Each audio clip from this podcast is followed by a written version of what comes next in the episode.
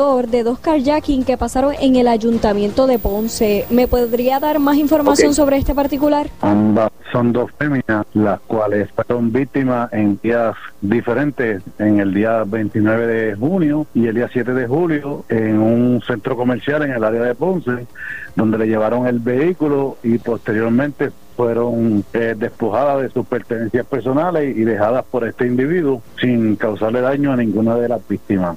¿Cuál es el, en de esta persona que presuntamente hizo estos hechos? El caballero es Eric Vega Alvarado, de 50 años de edad. ¿Y él es residente de Ponce? Es residente de Ponce, él mismo había cumplido anteriormente por estos delitos y se encontraba en probatoria federal. O sea que es convicto. Correcto. ¿Y la probatoria federal sobre qué cargo? Por robo. ¿De casualidad esta persona había sido acusada por agresión sexual?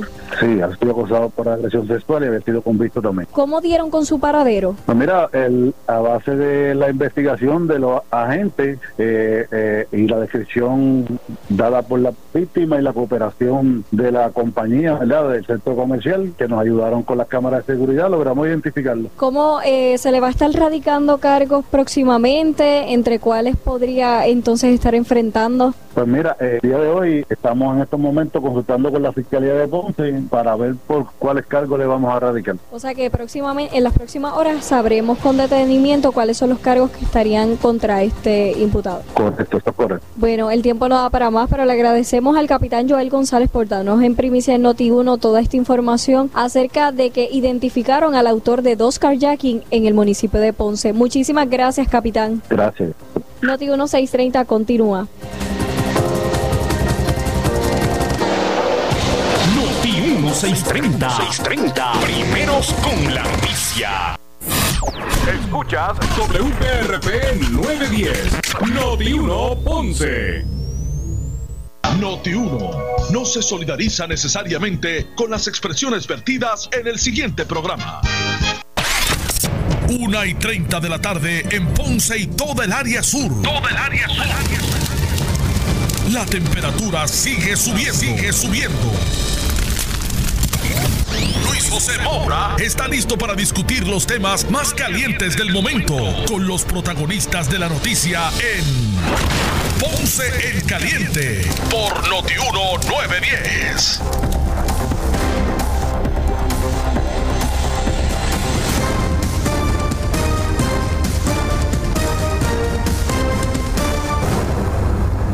Bueno, saludos a todos, buenas tardes, bienvenidos.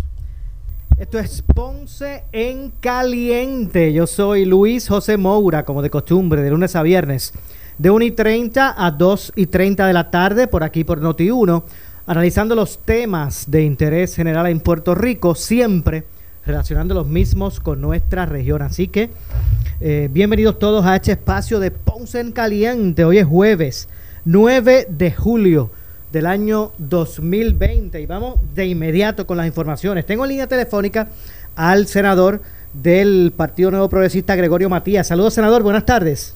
Buenas tardes, Dios te bendiga a ti, Mau, y a todos tus radioescuchas. Claro que sí. Gracias por estar con nosotros y aprovecho, ¿verdad? Que precisamente es usted el que tengo en la línea telefónica, porque quiero, hay veces que cuestionamos a la policía cuando eh, eh, pues hay algún tipo de situación de seguridad pública y empezamos rápido a, reclamar mucho, pero, pero a veces no, no reconocemos cuando ese mismo uniformado o, esa misma policía pues, pues con premura resuelven eh, los problemas de seguridad pública. Y es que hacía unas semanas en Ponce había un individuo que en, un en el estacionamiento de, de una tienda esta por cadena eh, grande eh, había estado realizando unos carjackings. Y ya en el día de hoy fue esta persona no solamente identificada sino fue arrestada. Así que esa persona que estaba eh, sembrando el terror realizando unos carjackings en Ponce fue afortunadamente ya con premura no solamente identificada sino que se le se le arrestó. Así que en ese sentido pues obviamente un poco más seguro estará la ciudadanía en Ponce. Y aprovechando, este Matías, que lo tenía en la línea, pues tenía que, reconocer eso. No sé si en eso usted está conmigo. No, no, es que la mayoría, la mayoría de los policías somos negados trabajadores. Yo creo que el pueblo ya, en, las oportunidades que hemos tenido por las desgracias que han ocurrido en el país, como María, los terremotos y la pandemia, hemos visto un policía trabajador, un policía que sin importar lo difícil que pueda aparentar el momento, da el frente, no da la espalda al pueblo y está cumpliendo con lo que Dios lo puso. Eh, dice que la autoridad sobre la tierra son puestas por Dios, así que el policía está cumpliéndole a Dios y cumpliendo a la gente y la mayoría de los compañeros míos que he conocido por toda la isla, por, por cosas de la vida, en mis diferentes rangos de la policía, trabajé en diferentes partes, trabajé en Ponce, en Mayagüez, Arecibo, Marítima, Fura y especiales. Y la mayoría de mis hermanos policías son personas abnegadas y trabajadoras y que tienen el deseo de servir y de proteger a la gente. Eso eso siempre va a ocurrir. A veces se nos hace difícil, a veces se señala eh, las cosas malas que puede hacer alguno, pero la mayoría, la mayoría siempre está en el favor del pueblo y eso y eso queda demostrado por lo que te dije, por las diferentes situaciones que hemos tenido en los últimos años. Eh, yo, eh, me parece, ¿verdad? sin temor a equivocarme, que, que la, cuando usted asumió ese, ese cargo en la legislatura como senador, eh, vieron en usted una persona que, ¿verdad? que conoce de en carne propia las, eh, las realidades de la uniformada y que lo, lo ven a usted como, como esa persona que está allí para, para poder adelantar los intereses de la policía, no, pero no en el mal sentido, ¿verdad? sino en, en, en, justicia. Ha podido, ha podido eh, hacer diferencia, eh, eh, buscar cambiar la realidad de, de la uniformada desde la, desde la legislatura Gregorio Matías? Claro que sí, todos los hermanos míos policías sabían que nosotros íbamos allí o yo iba a llegar al Senado, gracias a Dios que me puso aquí para, para luchar por muchos de los beneficios que, que habían perdido, por la misma vez que me ven como el policía, también me ven como el servidor público, que, que es lo que eh, por desgracia hemos dejado y la pasada administración criminalizó y destruyó lo que era el, retiro de los policías y de la mayoría del servidor público y automáticamente llegué aquí al Senado, vine a trabajar, a luchar por los que en un momento dado me veían como líder gremial, como un defensor de los policías, pero viendo mi lucha, muchos de mis otros compañeros servidores públicos de diferentes agencias también se acercaron a mí. En aquel momento de la plataforma de policía se me hacía un poco difícil porque podían decir, oye, tú estás aquí, pago por nosotros como líder gremial para defender a los policías, pero ahora aquí en el Senado de Puerto Rico me he dado la oportunidad de poder pelear por los policías, por los correccionales, por los bomberos, por los, cada uno de los compañeros de la agencia y, y para la gracia de Dios, pues el proyecto 1616 que, que va a trabajar con el, retiro de los compañeros servidores públicos y el 1623 que eh, fue sometido por mí y por Héctor Martínez para bregarle con el retiro a los policías, a los bomberos correccionales y del personal de emergencia médica que habíamos gritado porque la ley 3 condenó al servidor público a trabajar 36 hasta casi 40 años y retirarse con una pensión indigna de hasta un 21%. Y nosotros ahora eh, tenemos la, la dicha de que pude someter ese proyecto y para la gloria de Dios, para informarte, esto sería como una primicia en tu programa, que todo el mundo está pendiente de aprobación de esos dos proyectos y hoy, alrededor de las 3 de la tarde, ya esos dos proyectos tienen que estar en el escritorio de la gobernadora para que ella le estampe la firma, porque ella estaría haciéndole justicia a unos hombres y unas mujeres que se levantan todos los días a construir un Puerto Rico mejor y a servirle a la gente. O sea, que, que, que según la información que usted tiene, que es uno de los autores de la medida, o el autor de la medida, eh, la, la gobernadora se comprometió a firmar eso hoy, en la tarde. No no que se comprometió, sino que hoy sale de Secretaría de, de acá de, de, la legislatura, sale al escritorio de la gobernadora, que va a llegar allí, ahora depende de la gobernadora el tiempo que tenga, sabe que ahora mismo estamos en un periodo que no hay sesión, ella tendrá 30 días para para decir si, si no o si sí. Yo espero que sea que sí, porque ella sabe que esto es un proyecto de justicia. Es un compromiso que hizo nuestra administración para llegar al poder, de cumplir los servidores públicos, de arreglarle su retiro, de construir lo que destruyó el Partido Popular Democrático. Así que yo entiendo que la gobernadora tiene que firmar ese proyecto, los servidores públicos los están esperando, policías, bomberos, empleados de las diferentes agencias, porque vuelvo y te repito, cuando aquel el 2013, que aquella nefasta administración aprobó la ley 3, fueron muchos compañeros de nosotros que le destruyeron la vida y muchos ahora tienen que estar trabajando después de haber trabajado en el gobierno porque lo que le dan es una miseria. Yo sé que hay muchos pensionados, ¿verdad? Actualmente, actuales pensionados que se sienten frustración porque después de haber dado 30 y mucho más y, algunos muchos más años, años de su vida al servicio público, pues han visto como les han reducido sus pensiones. Imagínese un policía que también ha ¿verdad? Eh, puesto eh, eh, para el pueblo sus 20, 30 años y, y, no, y no tenía ese, ese beneficio. No, pero hay policías de 36, 38 años incluso. Por eso es que has visto la, la, la, batalla que ha dado el presidente del Senado, a la que me uní tan pronto llegué aquí, que aunque nosotros entendemos que la Junta de Control Fiscal nos las trajo la pasada administración, no vamos a permitir que le bajen el 8.5. Nosotros entendemos que, que, que es eh, no es posible que alguien piense que ya con la mísera pensión que tienen nuestros pensionados, después de haber dado lo mejor de sí por construir a Puerto Rico, que ahora que ya ellos están disfrutando de una pensión que es mínima, bajarle más.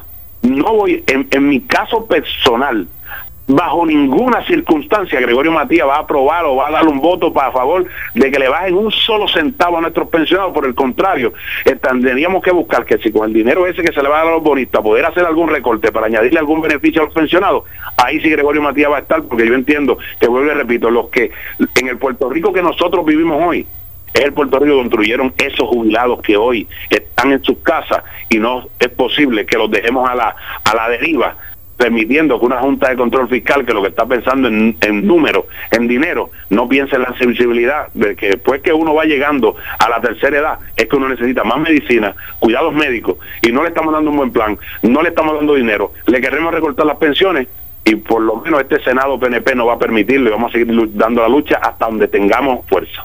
Oiga, eh, finalmente le pregunto, ¿cuál es su expectativa? ¿Usted cree que la gobernadora se tendrá la estará en la línea y y podrá firmar ese proyecto o, eh, eh, eh, comprometerse con el mismo. Mire que ella tiene mucho que pensar ahora con este todas estas intrigas de, referidos y, toda esta situación.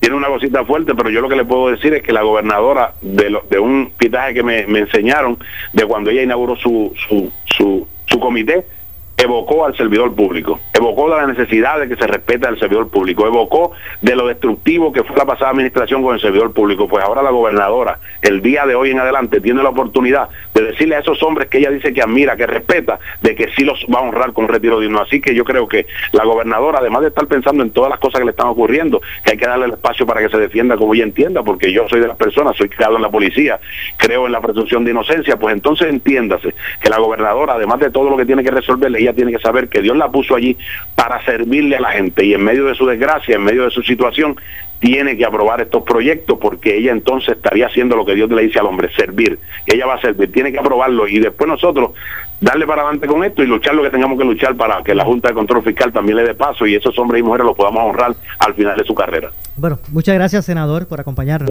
Dios lo, bendiga. Igualmente.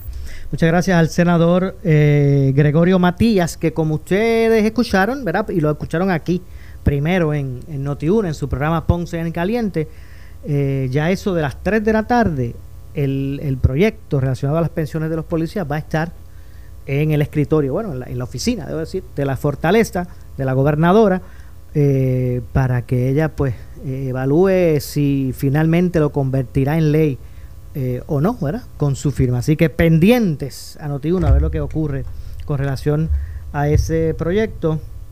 Escucharon al, al senador del Partido Nuevo Progresista, eh, Gregorio Matías. Y estamos haciendo aquí la gestión, habíamos hablado con el alcalde de, eh, con el alcalde de San Germán, Isidro Negrón, para dialogar con él unos minutos. con relación no, no, tan solo a los municipios, sino también al, al Partido Popular y a y, a, y al ejercicio Nobel que hoy estarán eh, atravesando. Así que ya, ya, tengo línea telefónica al alcalde, déjeme ponerlo aquí en, en, al aire. Vamos a ver por aquí. Vamos a ver. Saludos, buenas tardes, alcalde. Saludos, buenas tardes. Alcalde Isidro Negrón de la ciudad de Las Lomas en, en San Germán. ¿Cómo está ese cielo vespertino allí en, en, en, en, en San Germán? El cielo está bonito con algunas nubes, ¿verdad? Pero con un calor increíble. Me encontramos ahora mismo en un complejo de vivienda en Santa María Palmer, que estamos haciendo entrega de suministros, mascarillas, guantes, desinfectantes y una comprita para cada una de las familias. Exacto. a la verdad que, a, la verdad, familias en San Germán. Ok, a la verdad, alcalde, de hecho, y vamos a ver si podemos un poquito más adelante también hablar con, con el representante Jesús Manuel Ortiz, pero la gente tiene que pensar que no se ha, no se ha acabado este, este asunto del, del COVID, por el contrario. Ahora que estamos más en contacto con otras personas, hay que, que, hacer más fuerte ¿verdad? las medidas de seguridad. Yo creo que el riesgo en este momento es mucho más alto que hace un tiempo atrás porque está llegando muchas personas de los Estados Unidos eh, hacia Puerto Rico, que gran parte de ellos vienen ya contagiados, eh, algunos de ellos buscando camas, hospitales acá en Puerto Rico, porque ya en los Estados Unidos eh, esto está aumentando considerablemente y, y la realidad es que el riesgo es mayor. Por eso nosotros en el municipio, o sea, la Junta de Directores del Parque Acuático decidió no abrir en la temporada eh, del Parque Acuático este año para evitar posibles contagios, porque sabemos que muchas de estas personas que llegan de Estados Unidos iban a querer ir al parque y se podía convertir entonces el parque en una fuente de contagio. Y, hemos y, decidido, la verdad que me parece una, una determinación responsable, alcalde. Es correcto, decidimos sacrificar la parte económica eh, a cambio de proteger la vida y la salud de, de los hermanos puertorriqueños y por eso este año el parque no va a abrir, no va a tener, no va a hacer operación. Okay. Eh, y, y, cómo ha estado el, verdad? ¿Cómo se, cuál, cuál, ha sido el seguimiento? ¿Cómo está la cosa en San Germán en el seguimiento de, de, de contagio? Eh, pues nosotros hasta el día, hasta el viernes pasado teníamos 27 casos. De esos 27 casos hubo dos personas que fallecieron al principio de la pandemia y de los 25 que quedaban, dos solamente quedaban activos esperando un resultado de prueba molecular para ver si ya estaban eh, verdad recuperados. Hemos tenido bastante control. Esta semana recibimos un caso adicional de prueba molecular positivo el programa nuestro lo monitorea lo rastrea eh, le damos seguimiento y le damos apoyo a la familia. Este así que eh, la tenemos bajo control todo. Y quiero aprovechar porque hace varias semanas el departamento de salud salió con una noticia, específicamente el de los padres, eh, que alteró a muchas personas, indicando que en San Germán había un brote de COVID-19. De hecho, no yo, yo inmediatamente lo llamé, no lo escuché eso. Exacto, había una maestra que dio positivo, eh, pero eh, nosotros, como consecuencia de, de esa noticia de salud, tuvimos que hacerle prueba a casi 200 personas para asegurarnos que los contactos directos e indirectos de ella y los contactos directos e indirectos de su esposo, que es ayudante ejecutivo mío, y eso me incluye a mí, que también me hice la prueba. Uh -huh. Todos los que nos hicimos las pruebas salimos negativos, incluyendo la maestra y su esposo. Wow. Luego le hicimos una prueba serológica a, a, la maestra para detectar el IgG, que es la inmunoglobulina que queda activa después de una infección. Uh -huh. Dio negativo, lo que nosotros tenemos alta sospecha o que ella nunca tuvo infectada y que es un falso negativo, un falso positivo molecular, o que esa prueba eh, la intercambiaron con otro paciente y que ella nunca estuvo positiva. Wow, y, y la verdad es que eh, eso provocó todo ese protocolo, imagínese usted. Eso es correcto, eso es correcto. Una situación bastante difícil, ¿verdad? En términos eh, de crear susto en la gente. Claro. Pero claro. gracias a Dios pudimos manejarlo rápido con nuestro programa de monitoreo, rastreo y seguimiento y todo lo pudimos controlar sin ningún problema. Se realizaron las pruebas a las personas.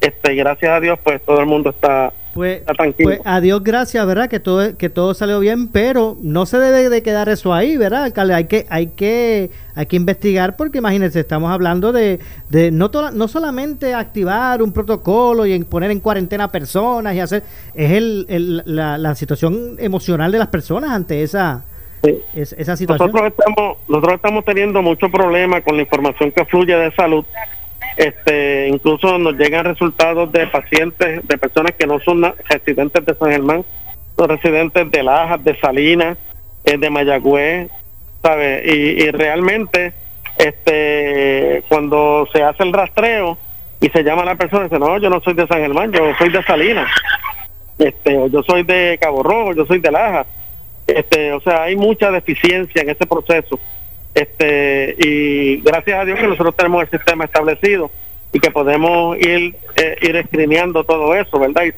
haciendo seguimiento de todo eso. Este, pero en los municipios donde eso no ocurre, no hay un control, no se sabe qué es lo que está pasando y ahí es donde entonces pueden surgir los brotes.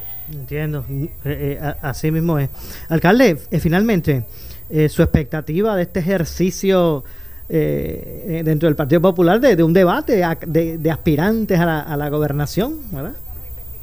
Pues mira, esta es una primaria en donde hay tres candidatos, ¿verdad? Del Partido Popular. Yo entiendo que los tres candidatos eh, superan por mucho los dos candidatos del PNP que se están destrozando actualmente.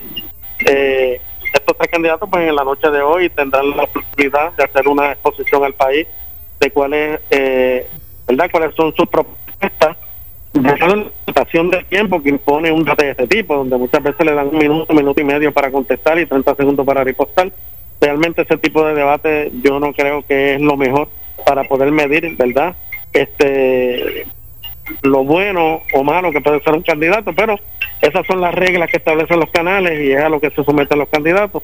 Y veremos esta noche cómo va a ser el desenvolvimiento de los tres candidatos eh, ante las preguntas que, les hagan. O sea que usted piensa que sea Carmen Yulín, sea Batia, Charlie, el Delgado Altieri, cualquiera de esos vencería a Wanda Vázquez o a Pedro Pierluisi. Eso es correcto, pero el candidato mío es Charlie Delgado y es el que entiendo que va a ganar la primaria y es el que entiendo que va a ganar la gobernación. O sea que entonces usted ve a, Charlie Delgado como vencedor en este encuentro. ¿Y por qué se destaca? Por, qué usted ve eso? Usted tiene sapiencia política, ¿verdad? ¿Por qué usted ve, este, eh, augura eso? Eso lo dice la calle. Cuando tú hablas con las personas que las personas me preguntan eh, con quién yo estoy y yo le digo yo estoy con Charlie Delgado, la gente me dice yo también estoy con él.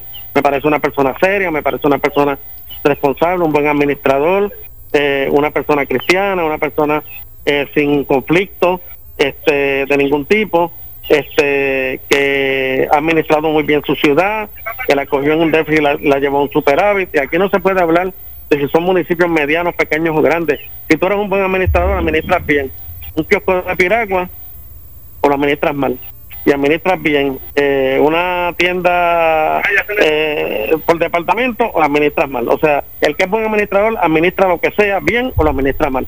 Así que en ese sentido, eh, Charlie ha, ha, demostrado tener esa capacidad y, y por eso pues entendemos que es la persona y lo entiende el pueblo también, que es la persona que va a estar en la papeleta el 3 de noviembre con... pero usted eh, piensa que él ya venció, ya salvó, usted piensa que él ya venció, salvó este asunto del, del factor reconocimiento que, que, que a él se le señalaba como debilidad.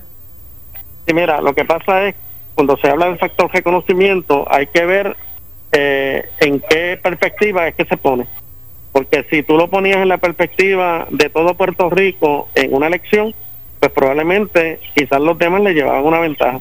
Pero cuando lo llevas a la perspectiva de un partido político en donde él fue vicepresidente, luego secretario del partido y actualmente vicepresidente, dentro del partido, dentro de la gente que va a ir a votar, todo el mundo conoce quién es Charlie eh, Delgado. Así que el factor de conocimiento dentro del Partido Popular en sí no era un factor que pudiese este, afectarlo a él, a él. Y se ha visto, se ha visto en las encuestas, eh, no la Casa del Nuevo Día, que sabemos que siempre va a cargar un candidato, este, sino las que se hacen o los sondeos que se, se hacen a través eh, de diferentes medios y en la calle, el, mejor sondeo es en la calle, cuando tú hablas con la gente y la gente te dice que él es el mejor candidato. Gracias, alcalde, por estar con nosotros. Gracias a ti, Mauro. Muchas gracias. Isidro Negrón Irizarri, alcalde de la ciudad de San Germán. Hacemos la pausa, regresamos con más. Esto es Ponce en Caliente. En breve le echamos más leña al fuego en Ponce en Caliente por Notiuno 910. Cuando más lo necesita. Esta es la décima vez que yo vengo aquí desde abril y no me han resuelto absolutamente nada. Aquí hay una joven que padece de... La estación de la competencia habla y habla, pero no se mete contigo en las agencias del gobierno a luchar por el trato digno al que tienes derecho. Pero los que ya tienen turno para hoy, que llevan cuatro horas esperando con el polvo del desierto del Sahara y tienes un asmático en la fila, por lo menos confirmado por Notiuno que nos expresó él. Nuestros periodistas no son de aire acondicionado. Están en la calle contigo, denunciando y logrando resultados. Todas las personas van a entrar adentro. Todos los que están en la fila van a entrar. Ok, alguna. Gracias. Operativo Noti 1. Exclusivo de Noti 1630. Únicos fiscalizando al gobierno. Donde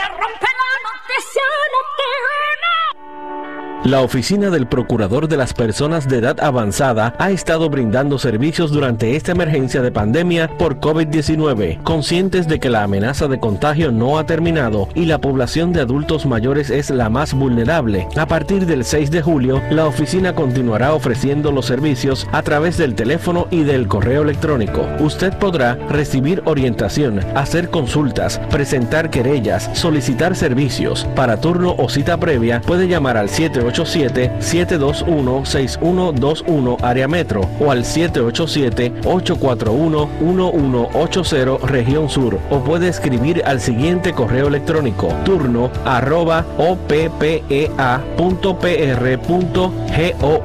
Para información adicional también nos encuentra en Facebook bajo Acción para la Vejez, aprobado CEE e, raya SA raya 2020 raya 8676.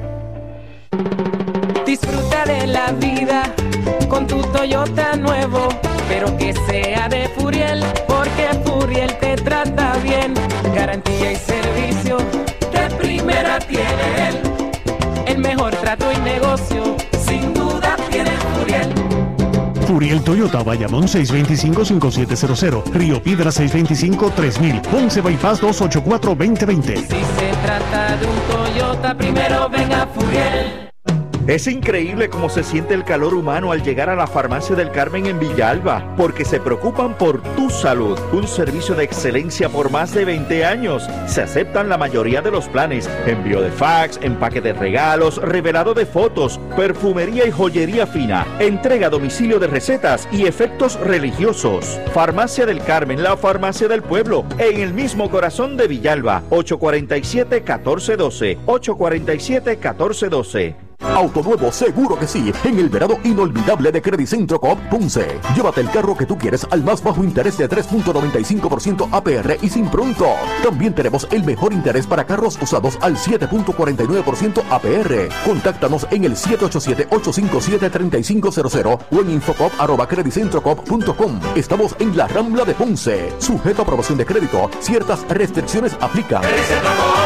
Acciones y depósitos asegurados hasta 250 mil dólares por COSEC. Si tienes 40 años o más, la prevención es lo más importante para evitar el cáncer de colon, esófago o estómago. En Advance Endoscopy Center, el único centro de endoscopía ambulatoria acreditado en Puerto Rico, en Ponce Bypass, el doctor Álvaro Raymondé, gastroenterólogo por Certify, cuentan con los equipos más avanzados, incluyendo ultrasonido endoscópico, para la detección temprana de lesiones que pueden desarrollarse en cáncer de colon, esófago, estómago y también cáncer de páncreas. Llámanos al 843-1129. Bull Bond Sabacret, aditivo látex para mezclas de cemento. Úselo para nivelar techos de concreto y eliminar empozamientos de agua, reparaciones de concreto estructural, varillas corroídas y pisos de concreto. Adhiere mezclas de cemento al techo original permanentemente. Antes de sellar, usa Bull Bond Sabacret. Pídelo en tu ferretería favorita. Para más información, llama al 787-653-4900 o en bullbond.com. Bull Bond trabaja fuerte. ¿Estás buscando servicio y seguridad en esta pandemia para tu sistema de alarma de tu casa o negocio y cuando llamas a tu compañía actual? We're sorry. You have reached a number that has been disconnected or is no longer in service. Ag Security te deja saber que está aquí con el teléfono 57055, que uno de nuestros expertos te orientará cómo puedes tener el control de tu casa o negocio desde la palma de tu mano con todo el poder que te brinda Alarm.com. Llámanos 57055, ya lo sabes, 57055. Crystal Products te trae el nuevo Zacato Sanitizer y Desinfectante, un producto único no tóxico para desinfectar superficies en contacto con alimentos. Hey, podrás desinfectar toda tu compra. Sancato Sanitizer mata el 99.9% de virus y bacterias y está aprobado por Kosher y Omri. Es ideal para panaderías, restaurantes, hospitales, supermercados y en el hogar. Es para uso orgánico y pet friendly. Sancato Sanitizer y Desinfectante. Esta temporada de huracanes 2020 tú solo puedes confiar en una estación de noticias. Esa es, esa es Noti 1630. No, no, no, Noti 1630. WUNO 630 AM y W232DH 94.3 FM San Juan. WPRP 910 AM Ponce. WORA 760 AM en Mayagüez. WNEL 1430 en Cagua y WCMN 1280 M en Arecibo. Para mantenerte informado, entra a nuestra página web notiuno.com. Descarga la aplicación Noti1630 en tu celular y síguenos en las redes sociales, Facebook y Twitter. Somos Noti1630, una emisora de Uno Radio Group, en alianza con iHeartMedia. Noti 1630 te presenta Las noticias del momento. Las noticias del momento. Pasamos a la sala de redacción Rafael Rafi Jiménez. Buenas tardes, les saluda Gelmaris Rivera y usted escucha Noti 1630 primeros con la noticia, última hora 2.5. Esto está poniéndose peor y los chinchorros no están en control.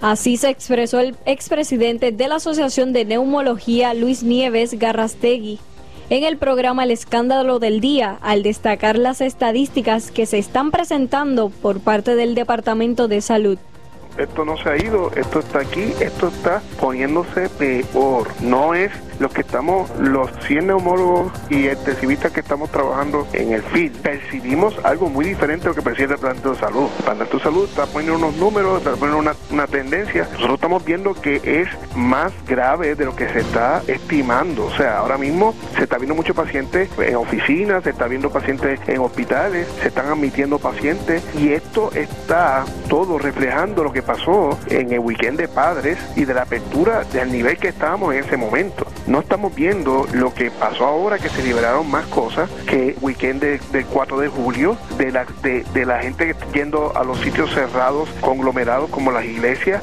eh, las actividades de los chinchorreos. Los restaurantes están haciendo su parte muy bien. Los restaurantes te, exigen mascarillas y, y te esterilizan y estas cosas y, y, y está bajo control, pero los chinchorros no están bajo control.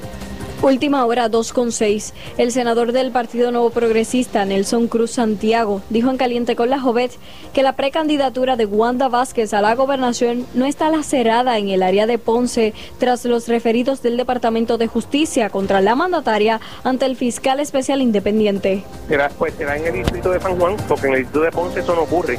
Yo dirijo los esfuerzos aquí, como lo hice con el doctor Ricardo Rosselló. Aquí la gobernadora va a prevalecer.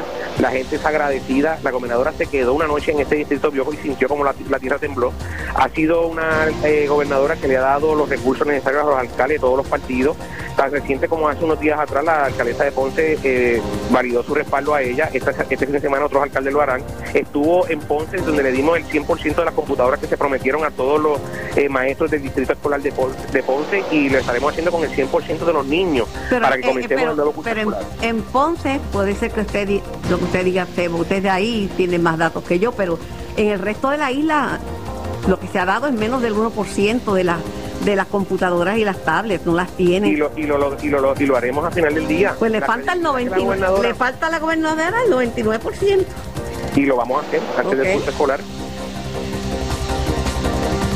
Representante del Partido Nuevo Progresista, Eddie Charbonnier, dijo en el programa El Escándalo del Día que no le agrada la conducta de la gobernadora Wanda Vázquez, señalando que no es la persona ideal para gobernar el país. Intervienen Alex Delgado y el exgobernador Alejandro García.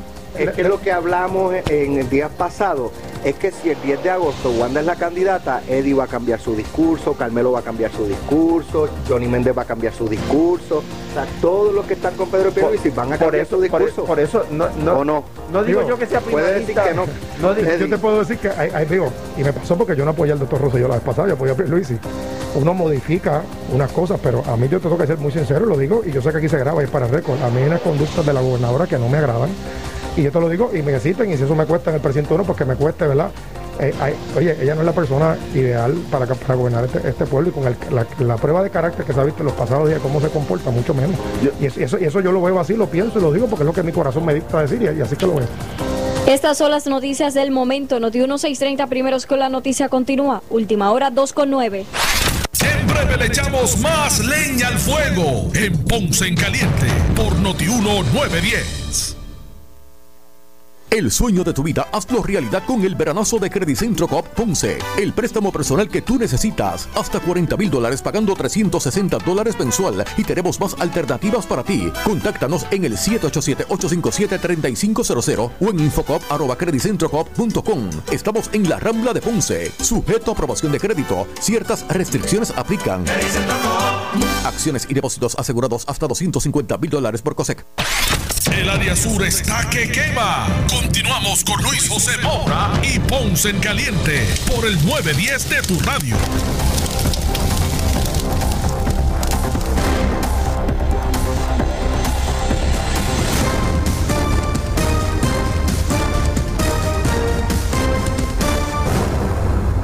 Bueno, 2 con 10 de la tarde, esto es Ponce en Caliente. Yo soy Luis José Moura y estamos de regreso a este espacio donde analizamos los temas de interés general en Puerto Rico. Y en línea telefónica en esta ocasión me acompaña el presidente de la organización magisterial EPA, me refiero a Educadores Puertorriqueños en Acción, el profesor Domingo Madera. Profesor, buenas tardes. Buenas tardes, Maura. Un gran placer estar contigo y todos tus escuchas en la tarde de hoy. Igualmente, gracias siempre por atendernos, profesor. Eh, bueno, la orden. hay grandes expectativas porque son neces es neces ¿Me, me escucha? No, es por aquí. Hello. Sí, me escucha, profesor. Hello. Sí, yo lo escucho. Vamos a ver. Hello. Va a tener que tomar la bocina o algo así. Pero yo lo estoy escuchando. Hello. Bueno, vamos a ver si estamos. Yo le, yo le, escuchaba bien.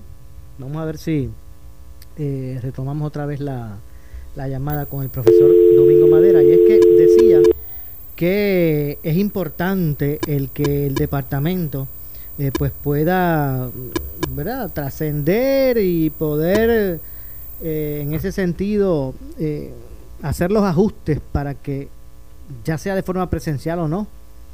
¿Me, escucha, ¿Me escucha ahora, profesor? Hello, ¿me escucha? Ok, pues voy a, voy a ponchar la línea para que usted pues salga al aire. Vamos a ver si vamos a ver si ahora sí. Buenas tardes, profesor. Sí, buenas tardes. Vamos a ver, es que yo creo que aquí, vamos a ver cómo está esto por aquí. En lo que conseguimos, estamos en vivo, señores, y es que eh, estamos tratando de tener una comunicación, ¿verdad?, que pueda ser certera entre el profesor Domingo Madera y este servidor para, para poder tener un panorama de lo que está ocurriendo en el Departamento de, de- de Educación y estaba diciendo que es un reto, un gran reto, ¿verdad? Para muchos sectores, pero para el departamento, el que en algún momento pro- eh, prontamente pues, pueda reanudarse el, el, el currículo eh, de, de enseñanza, eh, indistintamente la, la, la forma en que se pretenda eh, hacer en ese sentido. Así que vamos a ver si en esta ocasión, vamos a ver si ahora podemos escuchar bien al, al profesor. Vamos a ver. ¿Me escucha, profesor? Hello. ¿Me escucha? Bueno, a la verdad que parece que el profe- a verdad que el Hello. ¿Me escucha? Sí, te escucho, te escucho ahora, sí. Pues ade- adelante, ahora sí, es que decía, profesor, vamos a ver si puede escuchar mi pregunta. Eh, es un gran reto. Obviamente lo que estamos viviendo en el mundo, no solamente en Puerto Rico con el COVID. Hello. ¿Me escucha, profesor? Bueno, porque si no vamos a tener que dejar entonces para más adelante, ¿verdad? Esta conversación, porque realmente no. Yo sé que él, él me está escuchando por el monitor, así que, profesor, de verdad que yo lo escucho bien. A lo mejor es que usted, no sé si puede moverse de lugar y me, usted me llama eh, para entonces pues poder llegar. Vamos a ver ahora. ¿Me escucha, profesor? Ahora te escucho, sí, te escucho. Adiós, gracias. Sí. Decía que con esta situación del COVID que, que estamos viviendo, es un gran reto para el Departamento de Educación poder, de una forma efectiva, reanudar eh, la- eh, los cursos de enseñanza de nuestros jóvenes, de nuestros estudiantes, ya sea, Bueno, ya sea eh, presencial la, la o no. realidad es que el departamento tiene un reto grandísimo para poder eh, iniciar el nuevo curso escolar que inicia el, el 4 el 4 de agosto. El departamento todavía no ha decidido finalmente eh, cómo va a comenzar este curso. Unas veces se dice que, que va a ser virtual, otras veces se dice que va a ser presencial, otras veces se dice que va a ser una combinación de virtual y presencial y todavía no se sabe exactamente cómo es que el departamento va a iniciar el nuevo curso escolar. Eh, pero eh, lo cierto es que sea virtual o sea presencial, el departamento tiene que tener cautela de cómo se inicia este curso escolar, porque aun cuando sea virtual, eh, los maestros no van a poder atender grupos eh, grandes como de 25 o 30 estudiantes, porque los grupos virtuales se supone que no sean más de 40 minutos lo que se esté ofreciendo de, curso. Así que en ese sentido también tendrían que minimizar los grupos o eh, una, uno por, a una hora y otros a otra hora. Si es presencial, eh, todavía es peor porque eh, tenemos que buscar el distanciamiento para que esto no vaya a, a- a- que no sea entonces el, el plantel escolar el foco eh, motivador para que la pandemia se vaya a expandir aquí en Puerto Rico. Bueno, Pues de hecho, podría de hecho, profesor, cuando usted que trae ese punto, uno verá, lee los titulares de, de, de noticias que se desarrollan en Estados Unidos y, y uno cuando uno lee que una guardería, pues hay 300 niños que se contagiaron, pues uno dice, estas, eh, esa- estas decisiones son complejas. bien compleja. Es, una situación bien compleja y entonces si abrimos en forma presencial y no se toman las provisiones necesarias que hay que tomar para evitar el contagio, se- el- el- los planteles escolares se pueden convertir entonces en, en ese motor que, que en vez de reducir eh, la pandemia, la- la- la- que reducir las infecciones, lo que haga es que aumente las infecciones. Porque eh, con un niño nada más que esté infectado, con eso se infecta la escuela, se puede infectar la escuela completa o con un maestro, o con un consejo, o una empleada de comedor, porque a veces estamos pensando solamente en los niños, pero ese personal, esos padres que a veces también van a la escuela, cualquier persona puede llevar el virus. Así que es bien, tiene que ser bien cauteloso este proceso que se inicie eh, del 4 de agosto en adelante. Definitivamente, porque fíjese, con esto yo no pretendo decir de que, pues bueno, ya no se puede reanudar nada más y entonces nos quedamos sin nada, este, sin educación porque hay COVID. No, no, no es eso tampoco, ¿verdad? Porque eh, hay que aprender como sociedad a, a enfrentar nuestras nuevas realidades y en algún momento, sea con vacuna o sin vacuna, hay que retomar eh, la vida. Eso, eso yo sé que, que tiene que ocurrir, pero las cosas, los riesgos tienen que ser medidos. No podemos irnos por ahí a inventar y a por instinto comenzar a tomar determinaciones. Hay que hacer sus Y en evaluaciones y, y- y en tenemos que sentido, tomarnos la comunidad riesgos. escolar- Tenemos que tomarnos riesgos, pero riesgos medidos, no así a lo loco, como- como dicen los muchachos. Correcto, y en ese sentido los padres, la comunidad escolar, tiene que estar consciente de eso y también tiene que cooperar todo lo más que pueda. Tam- También los padres son tienen que ser parte integrante de este proceso. Y por ejemplo, un niño que, que demuestre por la mañana que tiene un poquito de fiebre, mira, no lo enviemos a, a la escuela. Un niño que, que demuestre que, que, que, no- que se siente un poquito mal, pues no lo llevemos. Igualmente el maestro, si se siente mal, no vaya ese día a la escuela. Un padre que vea que más o menos tiene alguna dificultad eh, de salud, pues no vaya a la escuela porque porque vamos entonces a continuar propagando este virus que, que tra- estamos tratando todos de combatirlo, pero tenemos que todos poner nuestro grano de arena, si no, no lo vamos a poder combatir. Mire, profesor, eh, uno antes, uno leía los titulares noticiosos y uno veía eh, eh, persona de 60 y algo, de 50 y pico, de 80 y pico, este, muere por COVID. Ahora, abra, abra su teléfono inteligente, busque los titulares y usted va a leer, niña de 13 años, muere por COVID en Caguas, Puerto Rico.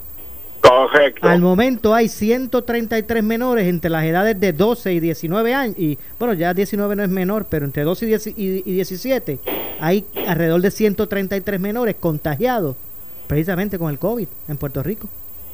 Es correcto, al principio se decía que esto simplemente era podía atacar a las personas adultas, los vulnera eran los más vulnerables, pero eh, este es- este virus eh, ataca a cualquiera, incluyendo que ya hasta se ha dicho, se ha dicho en algunos lugares que hasta animales se han contagiado con el virus. Así que esto es algo que todavía la ciencia no ha podido resolver totalmente, no ha podido llegar a unas conclusiones exactas y verídicas y, y estamos tenemos que, que estar probando y probando y probando y en esa prueba que el mundo científico está haciendo tenemos nosotros que poner nuestra parte para evitar que nos vayamos a contagiar y esto se siga propagando. Bueno, muchas gracias profesor por acompañarnos. Estamos siempre a la orden. Muchísimas gracias a ti y a todos tus radioescuchas. Igualmente, muchas gracias al profesor Domingo Madera, presidente de la, de la organización magisterial EPA, Educadores Puertorriqueños en Acción. Hacemos la pausa, regresamos con más. Esto es Ponce en Caliente. En breve le echamos más leña al fuego en Ponce en Caliente por Notiuno 910. Auto nuevo, seguro que sí, en el verano inolvidable de Credicentro Coop Ponce. Llévate el carro que tú quieres al más bajo interés de 3.95% APR y sin pronto. También tenemos el mejor interés para carros usados al 7.49% APR. Contáctanos en el 787-857-3500 o en infocop.com. Estamos en la Rambla de Ponce. Sujeto a aprobación de crédito, ciertas restricciones aplican. Acciones y depósitos asegurados hasta 250 mil dólares por COSEC. El área sur está que quema. Continuamos con Luis José Moura y Ponce en Caliente por el 910 de tu radio.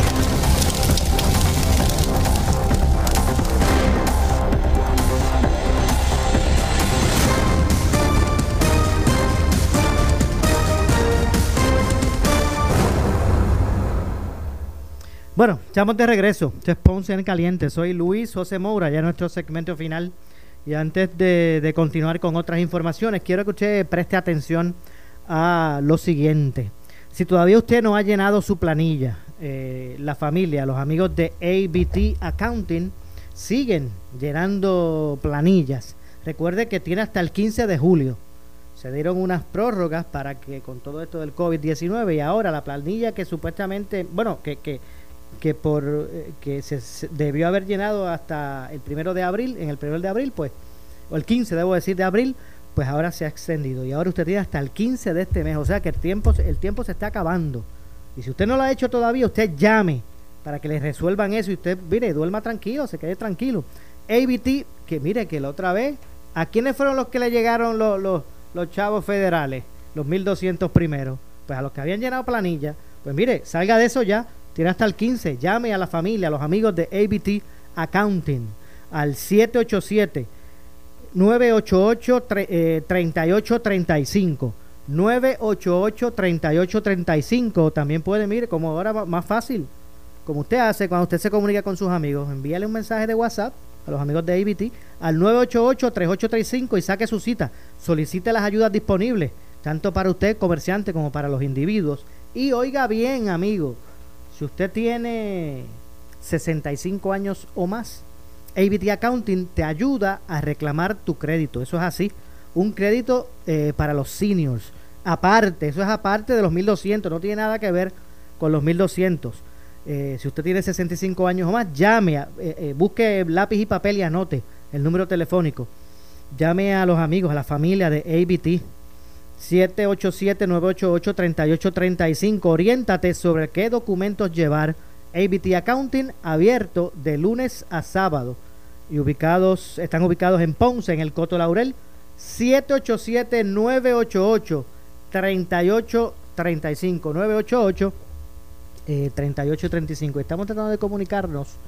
Habíamos estábamos lo teníamos por aquí pendiente en turno eh, a ver si tenemos oye hoy se me ha hecho difícil esto aquí de, de, del teléfono para conversar con el representante Luis Vega Ramos qué es lo que van a hacer en la Cámara con toda esta situación con la gobernadora, qué piensa sobre el, el debate hoy de los candidatos a, eh, a, la, a, los precandidatos a la gobernación del Partido eh, Popular Democrático, elemento que no deja de, ser interesante hoy ese, ese ejercicio porque es novel para para el Partido Popular Democrático. El Partido Popular Democrático no había ido, a, eh, su, sus candidatos a la gobernación siempre habían sido seleccionados eh, a través de otros mecanismos, ya había sido, ya, ya bien sea por eh, junta de gobierno o por consenso entre, entre el propio, li, propio liderato, y nunca habían pasado por una primaria para la candidatura a la gobernación. Sí recuerdo que una vez hubo una primaria para la presidencia del partido, donde en aquel momento creo que, yo no sé si llegó hasta el, el que hoy día es presidente de la Asamblea Legislativa en San Juan, eh, Marcos Rigao, compitió en aquel momento, eh, el licenciado eh, Acevedo, eh, que precisamente fue el, el, que venció en aquella ocasión. También participó, participó de Ponce Beto Morales, de la Cruz, entre otros. En aquel momento hubo una primaria para, para, para la presidencia del, del Partido Popular Democrático. Pero eh, esta ocasión, pues tienen como ejercicio novel lo que es la, la primaria de los candidatos a la, a la gobernación, que en primera instancia, pues fue bastante eh, grande, ¿verdad? La lista de personas que aspiraron, que en aquel momento estuvo Roberto Prats, el, el, el que fue secretario de, de Hacienda, que se retiró de, la- de, de esa, de esa contienda, aunque ahora pues él mira, está mirando hacia el- la legislatura de Puerto Rico. Eh, pero Carmen Yulín Cruz, que es la alcaldesa actual de San Juan, de la capital, el ex presidente del Senado, Eduardo Batia, y el alcalde, eh, Charlie Delgado Altieri, de Isabela. Esos tres son los que aspiran. en un momento dado, eh, se decía que, que no le veían como oportunidades a Charlie Delgado porque era una eh, figura que adolecía de un de reconocimiento a nivel isla. Eh, pero eso parece que él ha, ido pues reduciendo lo que en ese momento se le identificaba como una como una deficiencia.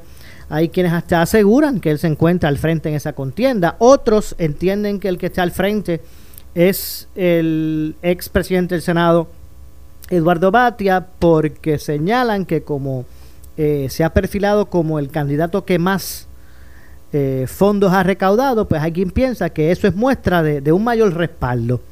Eh, pero también hay personas que entienden que Carmen Yulín Cruz, eh, pues es una figura que, que, ha eh, obviado, bueno, que ha ido por encima de, de, pronósticos eh, de, ¿verdad? Eh, no halagadores. Hay quien hay, nunca la vieron eh, ganar la alcaldía de San Juan y obviamente hoy día es la, alcaldesa.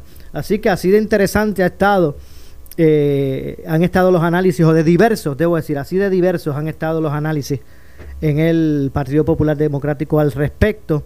No cabe duda que este, este debate, pues me parece que ha sido en toda la campaña el momento más álgido, donde ha habido más interés.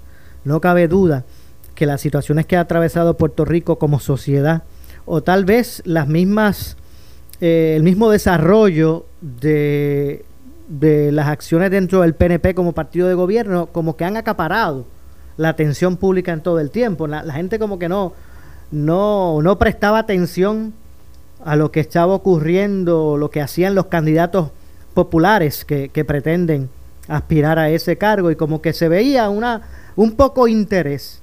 Me parece que en el día de hoy, con este debate, pues han logrado captar eh, la atención pública y pues hoy y en estos días pues han sido han sido noticias. Eh, obviamente la situación con la gobernadora pues mantiene un mayor interés y cuando digo la situación con la gobernadora me refiero a estos referidos que pesan sobre ella y las intrigas que han ocurrido con relación a todo esto.